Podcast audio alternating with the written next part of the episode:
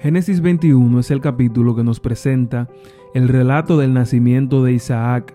Vemos allí cómo Abraham, al nacer Isaac, al Dios visitar a Sara y permitirle quedar embarazada y dar a luz, recibe la bendición, cumple el pacto que había hecho con Dios de circuncidar a todos los varones de su casa y entonces circuncida a Isaac a los ocho días y vemos también la reacción de Sara al sorprenderse y ver la bendición de Dios cumplirse al eh, quedar embarazada y nacer Isaac.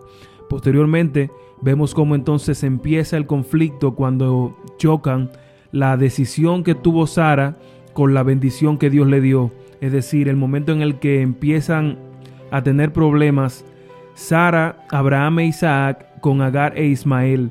Entonces esto provoca que ellos expulsen a, Agar e Ismael de entre ellos, que ellos vayan al desierto, pero entonces estando allí en el desierto, en sus momentos de penuria y de necesidad, Dios le muestra su gloria y también le hace una promesa de que de Ismael vendrá una gran nación, una gran descendencia. Finalmente el capítulo presenta el momento en el que se da el pacto entre Abraham y Abimelech.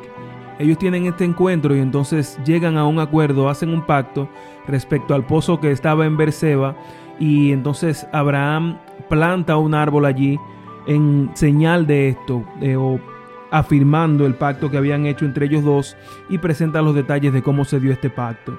Podemos ver en la lectura, comenzando en el versículo 1, que dice lo siguiente. Visitó Jehová a Sara como había dicho, e hizo Jehová con Sara como lo había prometido. Sara concibió y dio a Abraham un hijo en su vejez, en el plazo que Dios le había dicho. Al hijo que le nació y que dio a luz Sara, Abraham le puso por nombre Isaac. Circuncidó Abraham a su hijo Isaac a los ocho días, como Dios le había mandado. Tenía Abraham cien años cuando nació su hijo Isaac.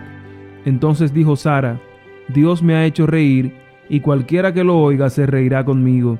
Y añadió, ¿quién le hubiera dicho a Abraham que Sara había de amamantar hijos? Pues le he dado un hijo a su vejez. El niño creció y fue destetado, y ofreció a Abraham un gran banquete el día que fue destetado Isaac. Pero Sara vio que el hijo de Agar, la egipcia, el cual ésta le había dado a luz a Abraham, se burlaba de su hijo Isaac. Por eso dijo Abraham, echa a esta sierva y a su hijo, porque el hijo de esta sierva no ha de heredar con Isaac, mi hijo. Estas palabras le parecieron muy graves a Abraham por tratarse de su hijo. Entonces dijo Dios a Abraham, no te preocupes por el muchacho ni por tu sierva. Escucha todo cuanto te diga Sara, porque en Isaac te será llamada descendencia. También del hijo de la sierva haré una nación, porque es tu descendiente. Al día siguiente, Abraham se levantó muy de mañana, tomó pan y un odre de agua y se lo dio a Agar. Lo puso sobre su hombro, le entregó el muchacho y la despidió. Ella salió y anduvo errante por el desierto de Berseba. Cuando le faltó el agua al del odre, puso al muchacho debajo de un arbusto. Se fue y se sentó enfrente a distancia de un tiro de arco porque decía, no veré cuando el muchacho muera. Cuando ella se sentó enfrente, el muchacho alzó la voz y lloró. Oyó Dios la voz del muchacho, y el ángel de Dios llamó a Agar desde el cielo y le dijo, ¿Qué tienes, Agar? No temas, porque Dios ha oído la voz del muchacho ahí donde está. Levántate, toma al muchacho y tenlo de la mano, porque yo haré de él una gran nación. Entonces Dios le abrió los ojos y vio una fuente de agua. Fue Agar, llenó de agua el odre y dio de beber al muchacho. Dios asistió al muchacho, el cual creció, habitó en el desierto y fue tirador de arco. Vivió en el desierto de Parán y su madre tomó para él de la tierra de Egipto. Aconteció en aquel mismo tiempo que Abimelech y Figol, jefe de su ejército, le dijeron a Abraham, Dios está contigo en todo cuanto haces. Ahora pues, júrame aquí, por Dios, que no nos harás mal a mí, ni a mi hijo, ni a mi nieto, sino que conforme a la bondad que yo tuve contigo, harás tú conmigo con la tierra en la que ahora habitas. Y respondió Abraham, lo juro. Pero Abraham reconvino a Abimelech a causa de un pozo de agua que los siervos de Abimelech le habían quitado.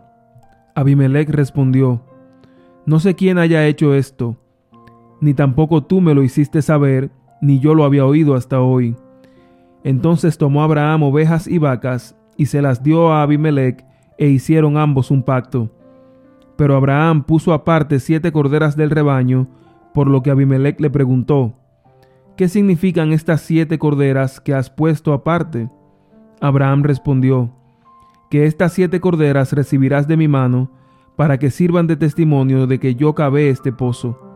Por esto llamó aquel lugar Beerseba, porque allí juraron ambos. Hicieron pues pacto en Beerseba, luego se levantaron Abimelech y Ficol, jefe de su ejército, y volvieron a la tierra de los filisteos. Plantó Abraham un tamarisco en Beerseba e invocó allí el nombre de Jehová Dios eterno, y habitó Abraham muchos días en tierra de los filisteos.